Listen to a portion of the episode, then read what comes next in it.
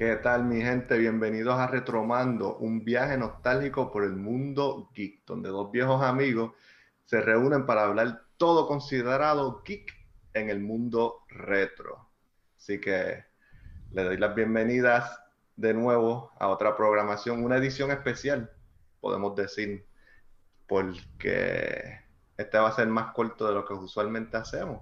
Pero no, porque seas corto no significa que sea malo. Pero también quiero introducir al host con los most talento del mundo, porque él es el que corre el programa. el Padua, yo nada más hablo, él es el que hace todo. Ah, qué va, qué va. somos como, como, como en la Biblia, necesitamos los unos a los otros. Exactamente, aquí nos apoyamos unos al otro. Pero, nada, aquí tenemos otra, otra edición del programa más visto en todos los canales de YouTube. Sí, gracias. Gracias, gracias por escucharnos. Mi nombre es Xavier Padua y estamos aquí dando la retromando. Vamos a dar otro, otro viaje nostálgico por esa línea del tiempo, del mundo. Pues eso es lo bueno de esto, como yo digo, podemos viajar al pasado y sentirnos en este viaje que estamos ahí recordando esos buenos momentos. Eh, esa, eh, la cintita que tenemos de background hablando de viajes en el timeline me acuerda a, la serie esta que está pegada. Este, ¿Cómo es que se llama? No, es que no me acuerdo muy bien. Este... está, Loki, Loki.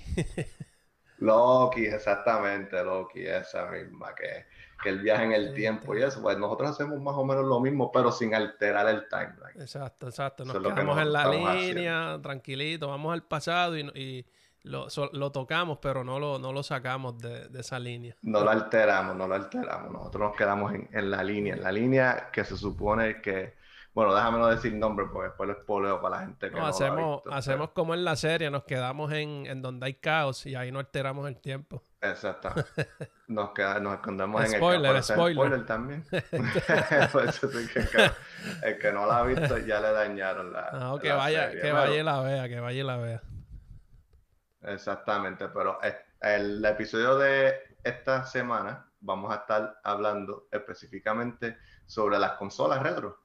Las, oh, Ya sean las que, por lo menos retro, retro para muchos hoy en día significa PlayStation 3, PlayStation 2, pero yo, yo como siempre el tema del programa de nosotros, eso se siente más que eso fue hace 10 años, pero fue más que eso pero las consolas que vamos a estar visitando es de los 90.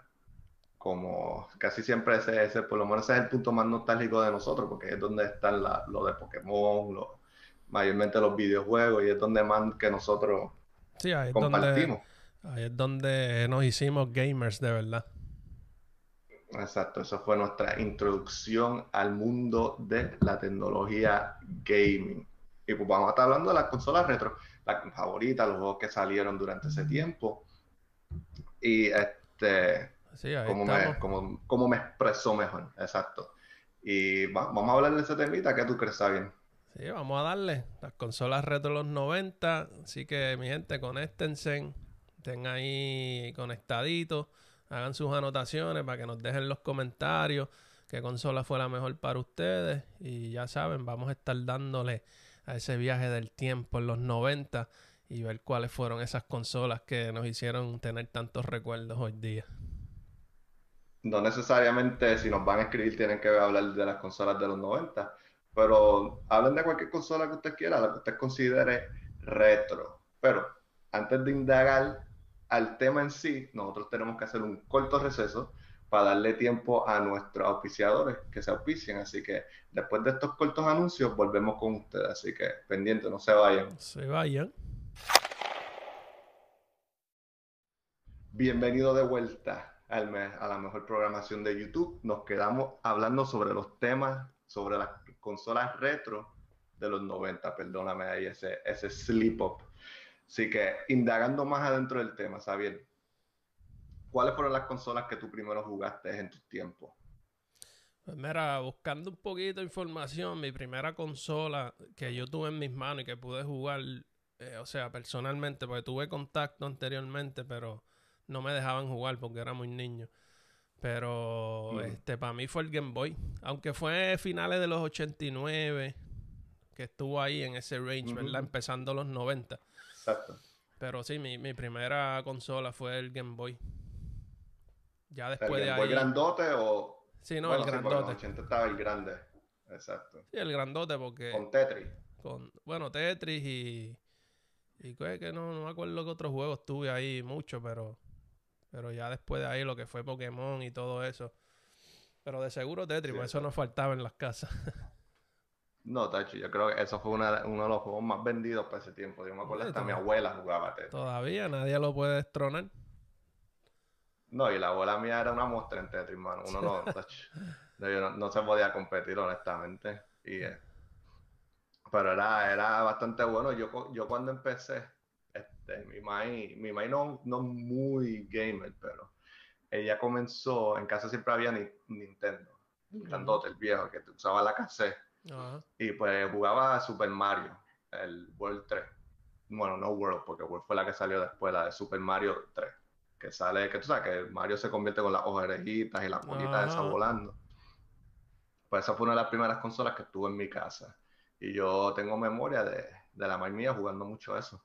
Yo no jugaba, como tú decías, a mí no me dejaban jugar mucho, pero siempre la veía a ella jugando. Sí, exacto. Esa fue la, la introducción. Se crea ese la vínculo ahí. introducción para mí a ese, a ese mundito de los videojuegos. Y pues eso fue uno de los juegos que más jugaba. Y luego de eso empezó a salir, el, salió el Super Nintendo, el famoso Super Nintendo, Ujú. que también lo tuve en mi casa con, con este, ahí sí salió Super Mario World, para ese tiempito. ¿Tú no- Sí, ese- nunca llegaste a tener un. Super Nintendo?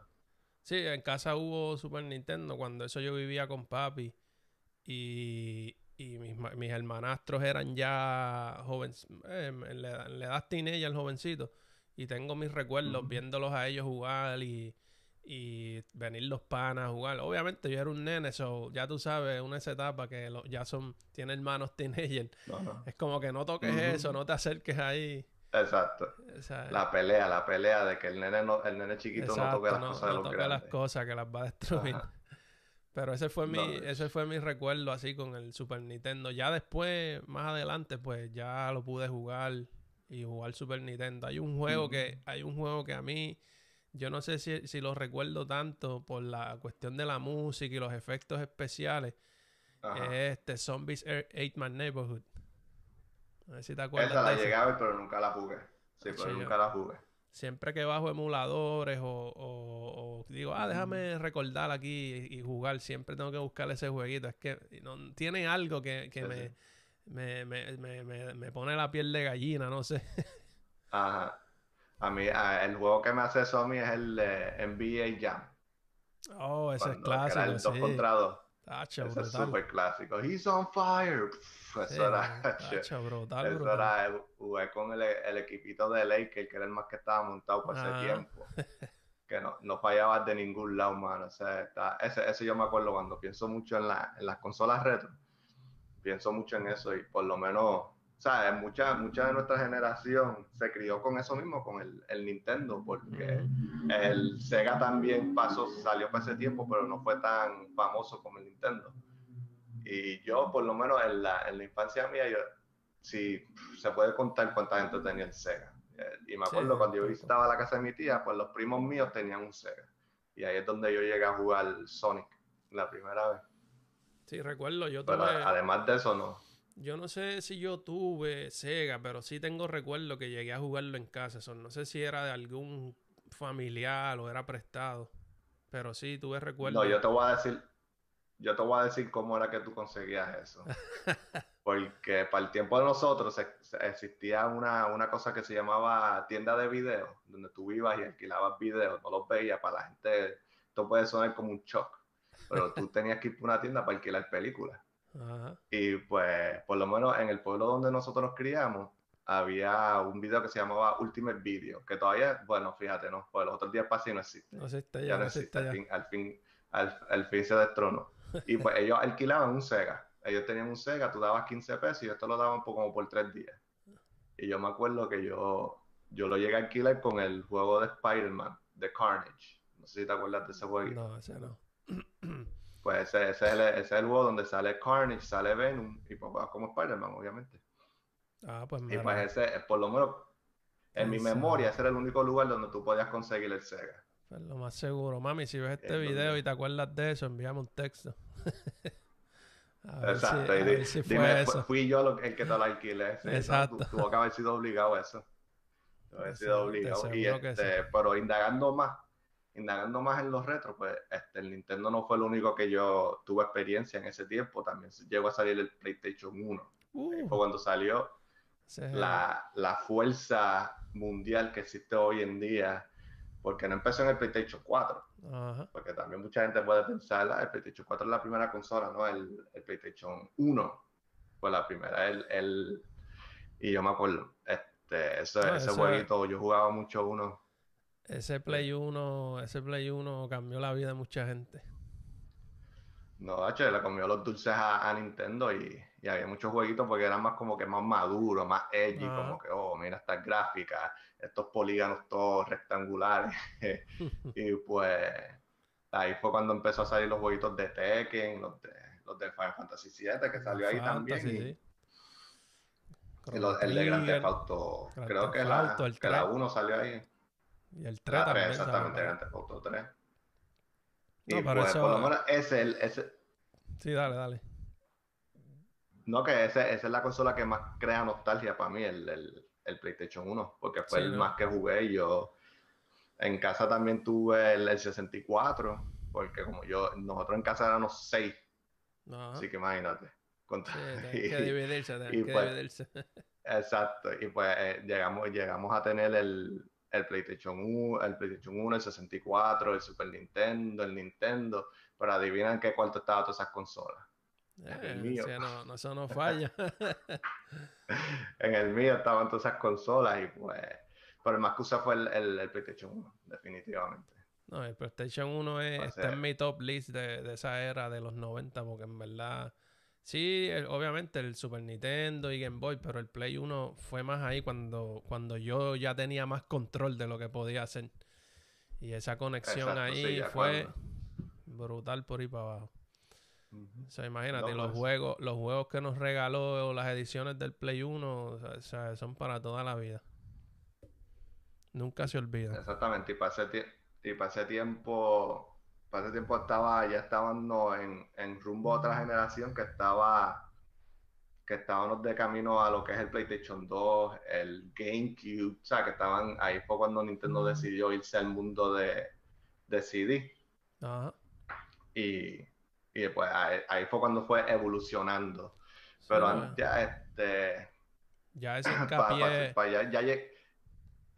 ahí llegamos al cap de, los de los 90 ya después, después de los 90 llegó lo, obviamente los 2000, un mundo nuevo de, de consolas, una, una generación retro que todavía podemos visitar porque nosotros puede ser que se sintió el 2000 hace 5 años atrás, pero el 2000 fue hace 21 años atrás. y pues ese, es un temita que tenemos, que tenemos que indagar en el futuro. Pero con eso dicho, yo les quiero dejar, quiero preguntarles a ustedes que nos dejen los comentarios, nos den, nos busquen por Facebook y nos digan que, es una consola retro para ustedes. Y para la semana que viene, para el próximo episodio, pues vamos a estar hablando, el próximo tema va a ser el chupacabra. Uh. Así que están pendiente que se va a hacer un tema, un monstruo de los 90, va a estar bien bueno. Y, creo que también tenemos mucha nostalgia cuando tiene que ver con ese tema. ¿Qué tú crees? Sí, no, eso, eso nunca se olvida tampoco.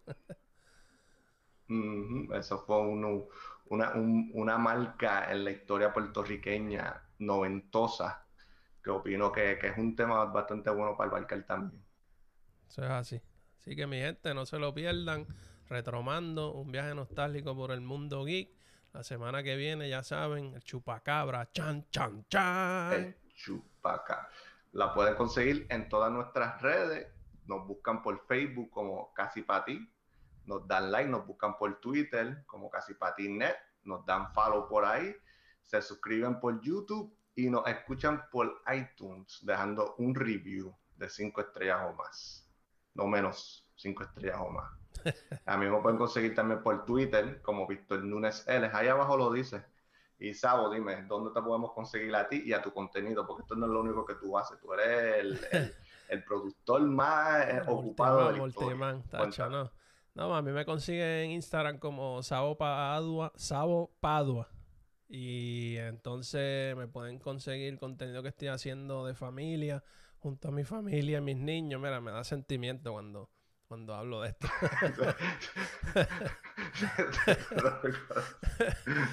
Pero me pueden conseguir en YouTube como La Padua Family, así como está escrito Padua. La Padua Family, buscan en YouTube, se suscriben y ahí ven el contenido que estamos haciendo. Perfecto, pues mi gente, hasta el próximo viaje, nos vemos. Chequeamos, Corillo.